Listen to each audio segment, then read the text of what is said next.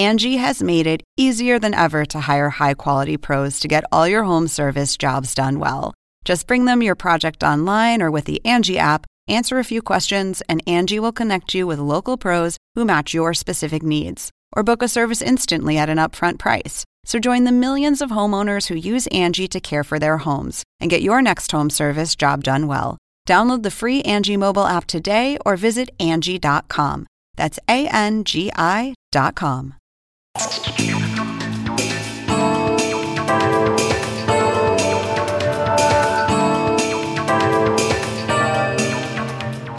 Hola, ¿qué tal? Soy Andrés Oppenheimer. Gracias por estar con nosotros.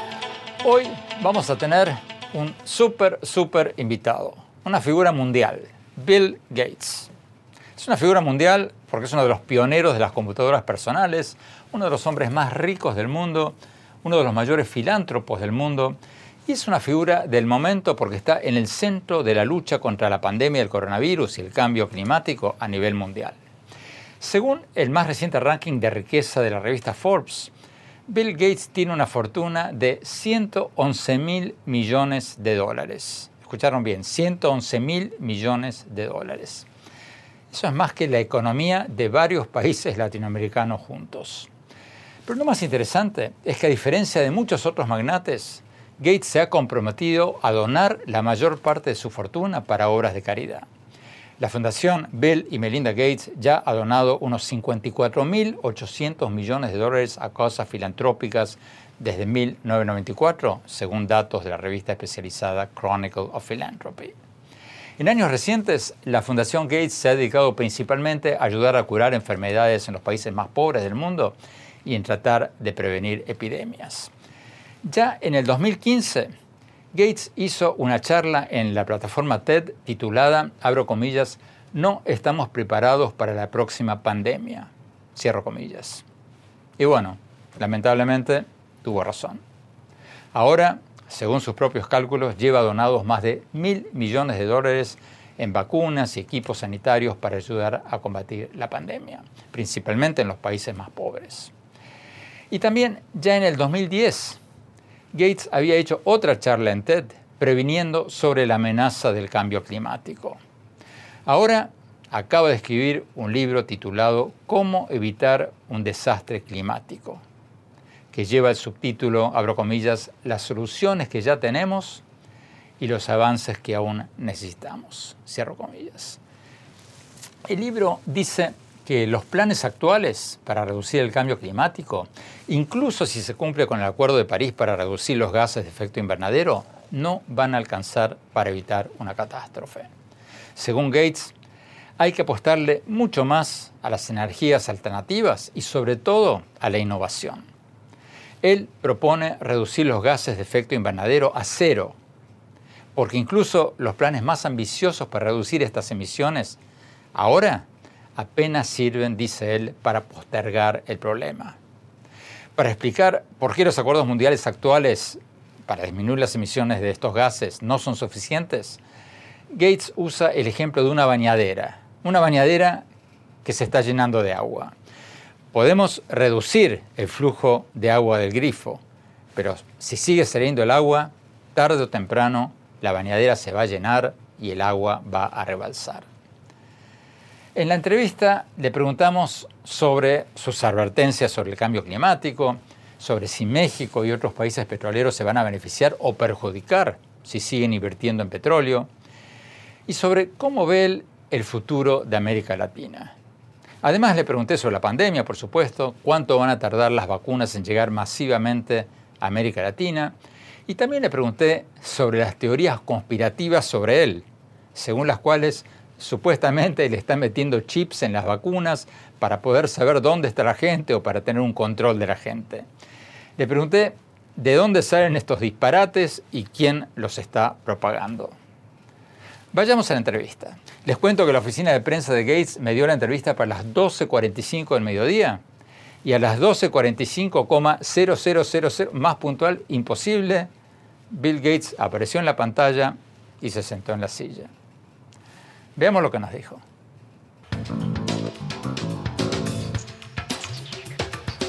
Señor Gates, muchas gracias por estar con nosotros. Antes de hablar de la pandemia de las vacunas contra el coronavirus, hablemos de su nuevo libro, titulado Cómo evitar un desastre climático. Desde que usted escribió buena parte de ese libro, han pasado cosas. Tenemos un nuevo presidente en Estados Unidos y una de las primeras cosas que hizo el presidente Biden fue volver a integrar a Estados Unidos al Tratado de París sobre el cambio climático. Entonces, la pregunta, ¿alcanza eso, va a alcanzar eso para evitar un desastre climático? o por lo menos después de esa decisión del gobierno de Estados Unidos, estamos por lo menos en camino a resolver este problema? Bueno, el Acuerdo de París es un elemento necesario para que los países se unan y se comprometan entre ellos a reducir las emisiones de gases de efecto invernadero, pero eso de ninguna forma es suficiente. Ahora bien, nosotros reconocemos que hacer las cosas de forma sustentable o amigable con el medio ambiente es mucho más costoso. De manera que necesitamos innovar para que los costos del cemento sostenible o del acero sostenible sean casi los mismos que el acero y el cemento que fabricamos hoy en día. Mientras el costo de las opciones sostenibles siga siendo mucho mayor, no vamos a poder convencer a los países de ingreso medio, como India, que deben optar por alternativas sostenibles porque ellos primero deben pensar en proporcionarles vivienda, aire acondicionado y otras necesidades básicas a sus ciudadanos. Además, ellos no han sido los principales causantes del problema ambiental que tenemos en el mundo. Así que mi libro dice que es verdaderamente esencial que encontremos soluciones innovadoras para reducir en un 95% el costo adicional de hacer las cosas de manera sustentable. Antes de entrar en más detalles, déjeme preguntarle cómo es que usted se interesó en el tema este del cambio climático, porque yo sé que usted sigue esto desde hace décadas, pero leí que se metió más a fondo en el tema en el 2015 después de que se hizo una campaña dura que lo criticaba usted por sus inversiones en energías fósiles y que eso lo motivó a ser más activo en el tema. ¿Fue, fue así o, o cómo fue eso? Sí, todo comenzó cuando comencé a viajar frecuentemente a África después del año 2000 para supervisar el trabajo de la Fundación Gates, que se centra principalmente en temas de salud. Y lo que vi allí es que prácticamente no había electricidad. Y ya sabes, queremos que sus economías se desarrollen. Y entonces pensé que debía aprender sobre cómo ayudar a generar ese avance y cómo estas preocupaciones sobre el cambio climático podrían limitar ese avance. Y tuve la suerte de poder reunirme con varios expertos. Y para el año 2010 ya sabíamos que el cambio climático representaba un problema mayúsculo.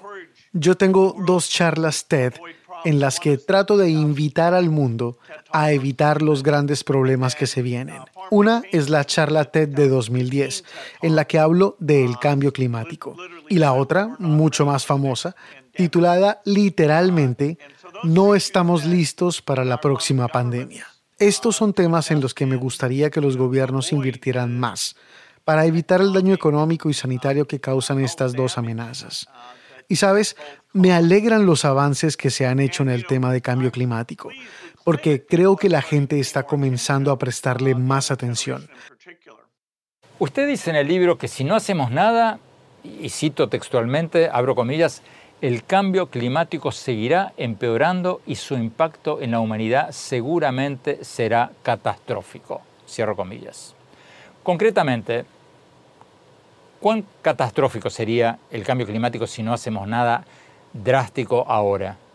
Sí, a medida que avance el tiempo en este siglo, los efectos sobre las muertes y la estabilidad serán mucho peores a los que tuvimos con la pandemia en su peor momento.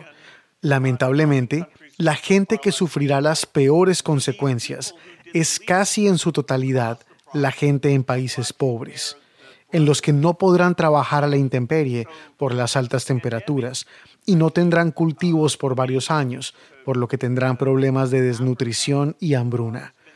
Los países en vías de desarrollo se volverán mucho menos estables. Así que estos pueblos, estos países, que fueron los que menos culpa tienen por el daño al medio ambiente en el mundo, serán los que lleven la peor parte. Usted dice que sería peor que la pandemia del coronavirus, pero ¿cuánto peor? Porque usted usa la palabra catástrofe, que es una palabra fuerte, muy fuerte. ¿Qué quiere decir cuando habla de catástrofe? ¿Nos puede dar una idea concreta de cuán catastrófico sería? ¿Qué, qué pasaría? Bueno, habrá partes del planeta que se volverán básicamente inhabitables, como la zona del Ecuador, donde mucha gente vive hoy en día. Habrá lugares cerca de los océanos en que el elevamiento del nivel del mar va a arrasar completamente, como Miami, por ejemplo, que se verá muy distinto a como se ve hoy en día. Lamentablemente, esas playas desaparecerán por completo, porque tienen una base de piedra caliza y no puedes simplemente construir diques como en Ámsterdam para evitar el avance del agua. También tendremos incendios forestales. Muchos ecosistemas naturales van a desaparecer permanentemente, como los arrecifes de coral. Así que estamos hablando de algo muy amplio, pero son los más pobres quienes no podrán cosechar suficientes alimentos. Y entonces tratarán de emigrar y se morirán de hambre. Bueno, ya que usted trajo a colación Miami, yo estoy en Miami, le estoy hablando desde Miami. ¿En cuánto tiempo vamos a estar inundados acá en Miami si no hacemos algo? ¿Y qué habría que hacer? Es algo que ocurre gradualmente, como sabes, pero empeora año tras año. Tú lo sabes estando en Miami. Tienes periodos en los que la marea sube, cuando se dan ciertas condiciones climáticas, y cada año el nivel del mar subirá más y más, siempre un poco más arriba. Y al final del siglo llegaremos a niveles muy, pero muy dramáticos. Sabes, yo amo las playas de Miami. Es tan hermoso y hay tanta energía en todo el tipo de gente allí que no puedo menos que pensar, wow, todo esto va a desaparecer. No está al tope de la lista de las cosas más terribles que veremos por culpa del cambio climático, pero es algo que todos podemos palpar, es algo que nos es cercano. ¿Qué hubiera pasado si el expresidente Trump hubiera ganado las elecciones o hubiera logrado revertir el triunfo del presidente Biden como él quería y Estados Unidos no hubiera vuelto al Tratado de París del Cambio Climático? ¿Qué hubiera pasado? El rol de Estados Unidos en temas de cambio climático es muy, pero muy importante. Durante el gobierno de Donald Trump se redujeron los esfuerzos de investigación y desarrollo para asuntos climáticos. Ahora, con el presidente Joe Biden, espero que se aumente dramáticamente ese presupuesto de investigación y desarrollo en temas de cambio climático. Tenemos que ir a un corte. Cuando volvamos, vamos a ver lo que nos dijo Bill Gates sobre qué va a pasar con los países petroleros como México y Venezuela. ¿Cuándo van a recibir suficientes vacunas los países latinoamericanos? ¿Y de dónde salen las teorías conspirativas de que él está metiendo chips a la gente por medio de las vacunas? No se vayan, ya volvemos.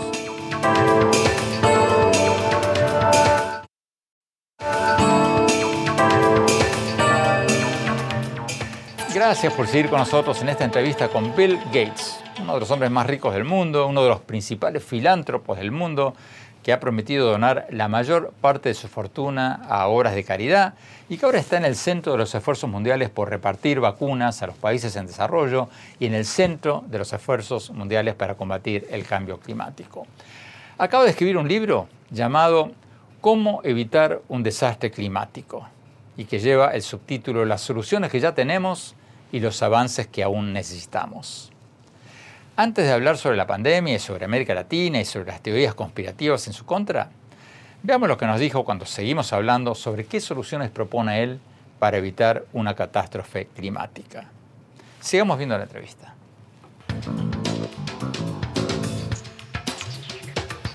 Hablemos un poco de eso, de las soluciones, porque usted dice en el libro que las energías renovables como la energía eólica o, la energía solar pueden ayudar a solucionar el problema, pero que no van a ser suficientes. Entonces, ¿qué, qué habría que hacer? Bueno, lo primero que tenemos que hacer es generar conciencia de que las emisiones de gases de efecto invernadero vienen de diferentes actividades. Mucha gente sabe que los automóviles son parte del problema y que la generación de electricidad también es parte del problema. Pero esas dos actividades juntas no suman ni la tercera parte del problema total. Tenemos que tomar en consideración también otras actividades industriales, como la producción de acero y cemento. Y en lo que se refiere a transporte, tenemos a los aviones y los barcos, que representan un problema mucho, mucho más difícil de resolver. Pero la cantidad de investigación y trabajo que hay que hacer en los aspectos más difíciles de resolver ha sido muy, muy baja. Se necesita desarrollar un plan real y generar un interés realmente alto en la meta de llegar a cero emisiones de gases de efecto invernadero. Y mi libro tiene como objetivo decir, ok, trabajemos en un plan integral que incluya las áreas más difíciles de resolver. Pero, ¿qué pasaría entonces con los países petroleros como Venezuela, Colombia o incluso México? ¿Qué va a pasar con los países petroleros de todo el mundo si reducimos drásticamente el uso del petróleo y los combustibles fósiles? Porque México, por ejemplo, está invirtiendo ahora mismo en petróleo, en refinerías. ¿Tiene sentido eso? Bueno, todavía faltan 30 años para llegar al 2050 y aún dependemos de la gasolina para que la gente llegue a sus trabajos, ya sabes, para mover la economía. ¿Qué tan rápido podemos reducir ese consumo de gasolina? No estamos seguros. Pero sí, los países tendrán que irse alejando poco a poco de la expectativa de hacer mucho dinero vendiendo petróleo o gas natural. Y ese será un reto para el medio ambiente, para Rusia, para Nigeria, para México. De hecho, Venezuela en realidad no está exportando mucho petróleo hoy en día. Pero ya sabes, 30 años con suerte es un tiempo suficiente para transferir esos empleos hacia otras áreas. Y eso podría generar un beneficio geológico inesperado en nuevos empleos, porque la gente tendrá que adaptarse. ¿Qué consejo le daría usted al presidente de México, Andrés Manuel López Obrador si lo tuviera enfrente en este momento. ¿Qué le diría que haga para que México crezca más y mejor? Bueno, indudablemente el sistema educativo es la primera clave para desarrollar un país o la inteligencia de su gente. México tiene lugares como el Instituto Tecnológico de Monterrey, en el que se forman ingenieros de clase mundial. Pero hablando en términos más generales, el sistema educativo en México es muy débil. Por ejemplo, en cuanto a la rendición de cuentas de los maestros con relación al nivel económico de México. Y tener un buen sistema educativo es mucho más importante que sacar petróleo del subsuelo. Después de todo, un buen sistema educativo te permite tener ciudadanos informados, con vidas plenas. La educación representa más que el dinero. Así que México puede tener un futuro muy brillante sin el petróleo, porque su principal recurso es su gente. Al margen de lo que hagan los gobiernos, los países, ¿qué podemos o qué deberíamos hacer nosotros, los ciudadanos, para evitar el desastre climático del que usted habla? Se lo pregunto porque yo, por ejemplo, tengo una hermana que lleva su propio bolso de compras al súper, al supermercado, para no usar las bolsitas de plástico que le dan en el súper. Y bueno, cada vez que el cajero quiere darle una bolsita de plástico, le da un sermón sobre cómo las bolsitas de plástico contaminan los océanos y matan los peces. ¿Este tipo de acciones individuales para usted sirven para algo o, cómo deberíamos los ciudadanos usar nuestras energías para tratar de cambiar las políticas públicas? ¿Así o, activando políticamente o escribiéndole a nuestros legisladores? ¿Qué tendríamos que hacer como ciudadanos? Bueno, de lejos lo más importante es que hagas escuchar tu voz para poder influenciar las políticas del gobierno. Por ejemplo, si quieres cuidar y preservar los bosques de la Amazonía, no sé si un individuo solo pueda hacerlo. El gobierno es el que tiene que hacerse cargo de ese problema. Si quieres cambiar la forma en que generamos electricidad, el gobierno es el que tiene que hacerse cargo de eso. Los consumidores, más allá de pronunciarse con su voz y voto, también pueden hacer una diferencia. ¿Cómo? ¿Cómo pueden hacer una diferencia? Puedes comprarte un vehículo eléctrico, incluso si con ello estás sacrificando algo de desempeño. Puedes comprar carne artificial o suplementaria o comer menos carne. Este tipo de cosas son valiosas y cada vez vemos una mayor demanda por vehículos eléctricos. Esa demanda permite que bajen los precios y ese costo adicional que tienen los vehículos eléctricos, que aún no son un sustituto total para los vehículos tradicionales, porque aún tienen un costo muy elevado, eventualmente va a llegar a cero y a niveles con los costos de los vehículos tradicionales en la próxima década. Esa es una categoría de emisiones de gases de efecto invernadero que muchos ven como una solución mágica en la que hay que insistir hasta que eventualmente todo el mundo tenga un vehículo eléctrico. Hay otras categorías que son muy diferentes, pero la demanda de los consumidores cuando analizan las compañías a las que les compran y les exigen tener buenas prácticas ambientales sobre la fabricación de sus productos, eso puede comenzar a cambiar paulatinamente algunas cosas y complementar las grandes cosas que tienen que hacer los gobiernos. En el libro usted menciona el caso de Dinamarca. Dice que Dinamarca usa molinos de vientos para generar la mitad de su electricidad. Pero ¿se podría hacer eso en Estados Unidos o, en América Latina? ¿Es, factible eso? Una parte fundamental de la generación de energía puede cambiar a este tipo de alternativas renovables, pero a medida que aumenta ese porcentaje, el hecho de que puedas tener largos periodos de tiempo en los que el viento no sopla o la luz solar disminuye, se reduce la fiabilidad de tu sistema eléctrico.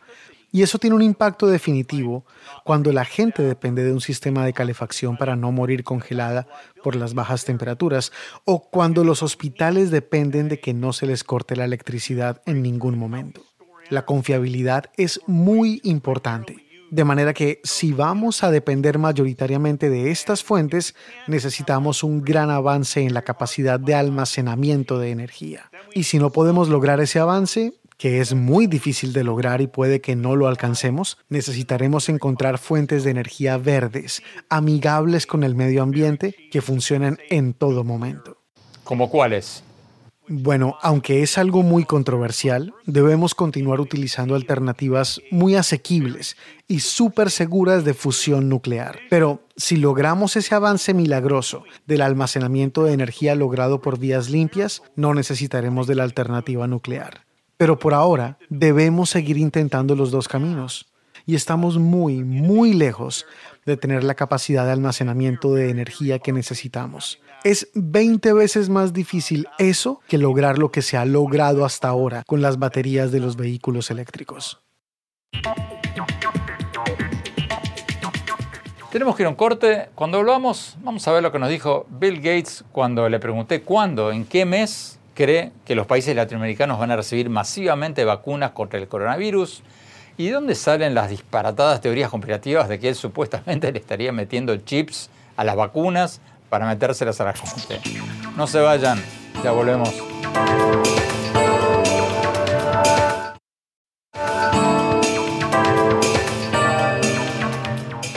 Gracias por seguir con nosotros en esta entrevista con Bill Gates, uno de los hombres más ricos del mundo, uno de los principales filántropos del mundo y un hombre que está en el centro de los esfuerzos mundiales para repartir las vacunas a los países en desarrollo. Veamos lo que nos dijo cuando hablamos sobre la pandemia, sobre cuándo van a llegar las vacunas masivamente a América Latina y sobre las teorías conspirativas en contra de él. Veamos.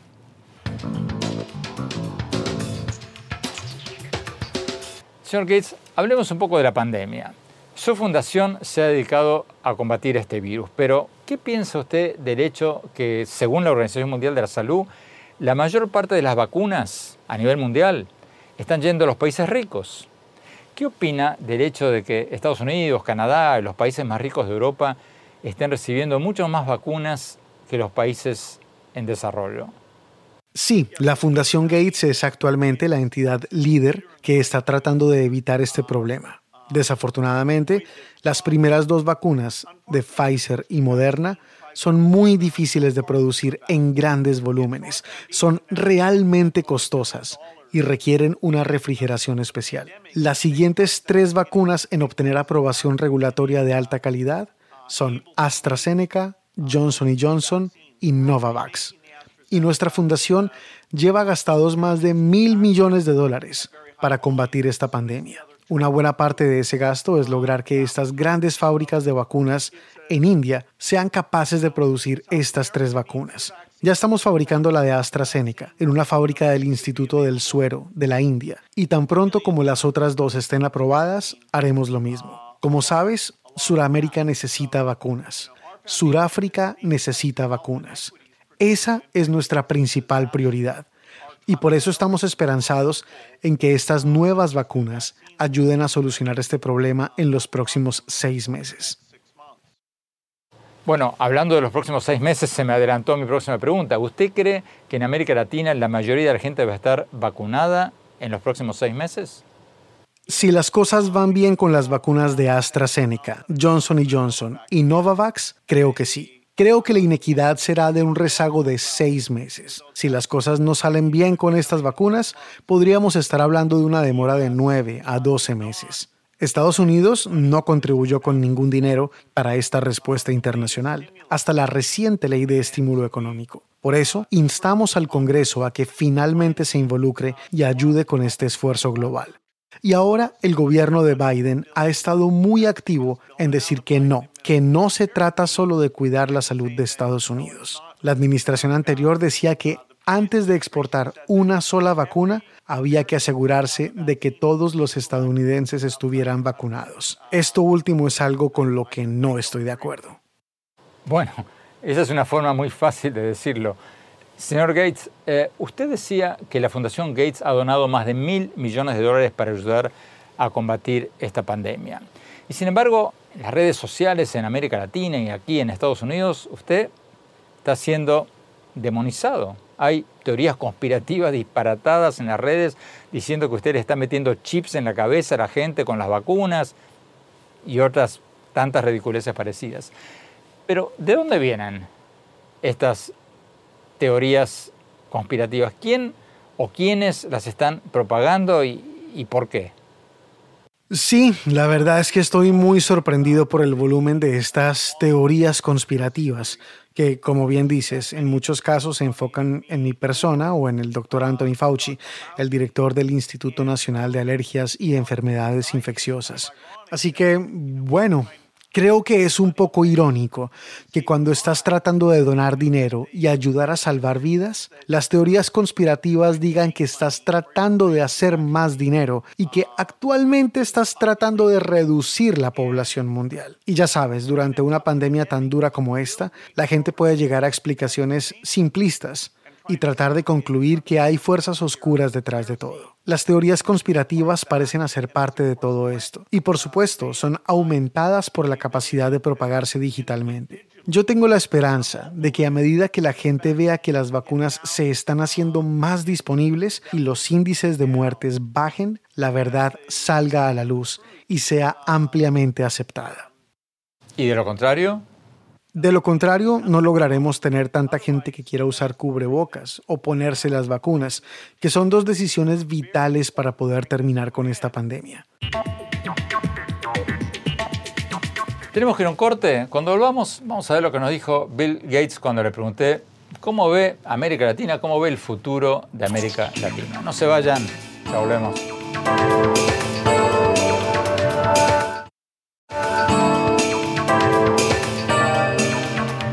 Gracias por seguir con nosotros en esta entrevista con Bill Gates, uno de los hombres más ricos del mundo, uno de los principales filántropos del mundo y el hombre que está, o uno de los hombres que está en el centro de los esfuerzos mundiales para repartir vacunas en los países en desarrollo.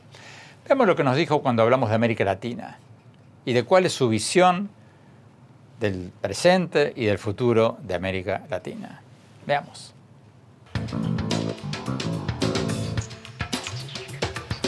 Señor Gates, hablemos de América Latina. ¿Cuáles cree usted que son las principales asignaturas pendientes de América Latina? Porque muchos nos hacemos la pregunta esa desde hace años. ¿Por qué los asiáticos han tenido tanto más éxito que los latinoamericanos en hacer crecer sus economías y en sacar a la gente de la pobreza? América Latina tiene un potencial increíble y la región ha tenido décadas en las que le ha ido muy bien y décadas en las que no le ha ido bien. Como sabes, la política es siempre muy complicada y si tienes un partido político corrupto, casi siempre vas a terminar teniendo las políticas del partido opuesto, incluso cuando no sean las mejores o las mejor pensadas. Entonces, la corrupción termina siendo más importante que la idea de elegir a los mejores candidatos y las mejores políticas. De manera que yo no tengo una solución mágica para eso. Yo he invertido mucho en México y en Brasil, Y a pesar de que no nos ha ido muy bien hasta ahora, sigo creyendo en estos países y en el potencial que tienen. Entonces, ¿qué hace falta? Escoger los políticos adecuados podría ayudar a acelerar que mejoren las cosas. La clave está en elementos como la forma en que usas los mercados, cómo permites la actividad del sector privado, cómo manejas el sector de la salud, la educación y el sistema judicial. Hay lugares como Chile que en muchos aspectos han sido un modelo. Últimamente han repensado algunas de sus políticas en términos de equidad y espero que les resulte bien, pero aún sigue siendo el modelo para seguir en muchos aspectos y la tendencia allí se ve muy positiva. Tenemos que ir a un corte. Cuando volvamos, vamos a ver lo que me dijo Bill Gates cuando le pregunté sobre la felicidad. Entre otras cosas, si el dinero hace la felicidad. No se vayan, hablemos.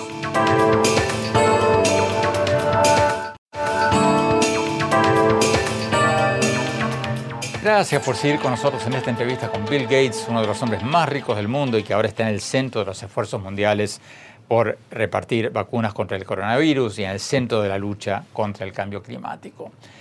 Veamos lo que nos dijo cuando lo quise sacar un poquito de tema y le pregunté sobre la felicidad, si el dinero hace la felicidad y cuáles son, según él, las claves de la felicidad. Veamos lo que nos dijo.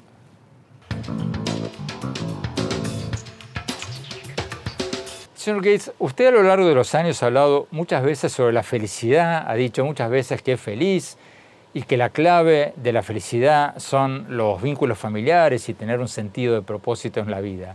Pero bueno, mucha gente dice, claro, es fácil, es muy fácil para Bill Gates decir que es feliz porque tiene miles de millones de dólares y es uno de los hombres más ricos del mundo. Ese no es el caso de muchos otros. ¿Qué consejo le daría usted a la gente que nos está viendo en América Latina para ser más felices? Bueno, ciertamente tener buena salud y estar cómodo con tu salud están en el primer lugar, lo cual ha sido muy difícil durante la pandemia. Como sabes, he tenido muchísima suerte. Crecí teniendo una educación de primera, desarrollé un amor por la lectura, pude educarme rodeado de gente brillante, pude trabajar en todo tipo de proyectos y programas interesantes, tuve una gran carrera en Microsoft que fue súper divertida y ahora con el trabajo de la fundación hemos logrado hacer grandes progresos para salvarle la vida a muchos niños. De manera que si encuentras algo que ames hacer, puede que sea también muy gratificante en términos de lo que puedes aprender, de con quién trabajes e incluso que sea gratificante económicamente. La clave para mí es enfocarse en la educación, lograr que los niños puedan involucrarse en una buena educación en edad temprana y logren desarrollar la confianza en sí mismos que necesitan. Sabes, yo creo que eso es incluso más importante que lograr el éxito económico. Bueno, hablemos un segundo sobre eso. ¿Qué consejo le daría usted a los países latinoamericanos, no solo a las personas, a los países para aumentar el bienestar? Usted mencionaba la educación, pero mucha gente joven dice, ok, pero sí, la educación es importante, pero en mi país mucha gente estudia y después no puede conseguir un buen trabajo. ¿Qué más se necesita? Bueno, si logran tener una buena educación, siempre habrá algún buen trabajo disponible. Quiero decir, si eres veterinario o doctor o ingeniero de sistemas con un entrenamiento de alta calidad, la demanda por esos trabajos excede el número de personas que pueden hacerlos. Por supuesto, eso es algo que no es válido para todo el mundo. En la economía de los servicios existe cierta incertidumbre sobre las habilidades que serán exactamente valiosas en el futuro. Y siempre vuelvo al punto del que hablamos antes, de tener buenos sistemas educativos, en el que les exiges a los maestros los más altos estándares.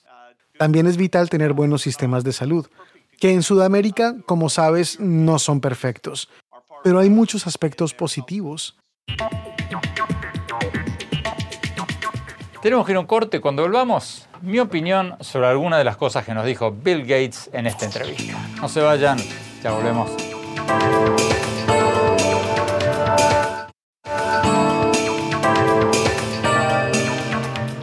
Muchas gracias por seguir con nosotros. Mi opinión sobre esta entrevista que acabamos de ver con Bill Gates, una de las figuras más conocidas e influyentes del mundo. Me llamó la atención la tranquilidad con que me contestó cuando le pregunté sobre las teorías conspirativas en su contra que circulan en Internet, como las que dicen que él le está metiendo chips a las vacunas para poder dominar a la gente. Él, él no sabía que le iba a preguntar eso, pero no se inmutó en absoluto. Él dijo que lo mismo le pasa al doctor Anthony Fauci, el principal experto en enfermedades infecciosas de Estados Unidos. Cuando uno está en el centro de la atención pública, bueno, se expone a este tipo de ataques. A mí me parece increíble que haya gente que crea semejantes estupideces que reciben las redes sociales, pero bueno, también hay gente que cree en los videitos que dicen que la Tierra es plana o tantas otras cosas descabelladas que recibimos en las redes sociales. En el caso de Gates y de Fauci, a mí no me extrañaría que este tipo de teorías conspirativas contra ellos vengan de los activistas antivacunas o de los fabricantes de vitaminas o presuntos remedios milagrosos que quieran desacreditar las vacunas para poder vender sus propios productos o de que la gente haga clic miles de veces en sus sitios de internet, aunque sea mediante desinformación, para ganar más audiencia y más avisadores. ¿Cuáles son las cosas que nos dijo Bill Gates que me parecieron más interesantes? Bueno, me parecieron interesantes muchas cosas, pero quizás lo más interesante fue su tesis central sobre el cambio climático de que al paso que vamos, ni los autos eléctricos, ni las energías alternativas, ni los acuerdos internacionales como el Tratado de París del Cambio Climático van a ser suficientes para evitar una catástrofe climática. Y que tenemos que bajar las emisiones de gases de efecto invernadero, no solo un poco como propone el Acuerdo de París, sino del todo, a cero. Muchos de nosotros pensábamos que si se cumplen los objetivos del Acuerdo de París, de reducir un poco más las emisiones de los gases del efecto invernadero, íbamos a estar bien. Pero parece que no. Y pocos días después de la entrevista, el Washington Post reveló que un nuevo estudio de la revista especializada Communications, Earth and Environment dice más o menos lo mismo, que los países deberían aumentar en un 80% sus medidas para reducir los gases del efecto invernadero. O sea, hay que acelerar la transformación de las energías energías verdes y a la innovación en materia energética antes de que sea demasiado tarde. Bueno, se nos acabó el tiempo. Quienes quieran ver esta entrevista con Bill Gates en streaming en internet, la vamos a poner dentro de pocos días en mi blog en el sitio de internet andresopenheimer.com. Allí pueden encontrar todos mis artículos y mis programas más recientes y quienes nos visitan por primera vez van a recibir el primer capítulo de mi libro Sálvese quien pueda sobre el futuro de nuestros trabajos en la era de la automatización. Les recuerdo la dirección del blog andresopenheimer.com y bueno, también los invito como siempre a seguirme en mi Twitter, arroba Oppenheimera, en mi página de Facebook, Andrés Oppenheimer, y en mi sitio de Instagram, Andrés Oppenheimer Oficial. Muchísimas gracias por habernos acompañado. Cuídense mucho y hasta la semana próxima.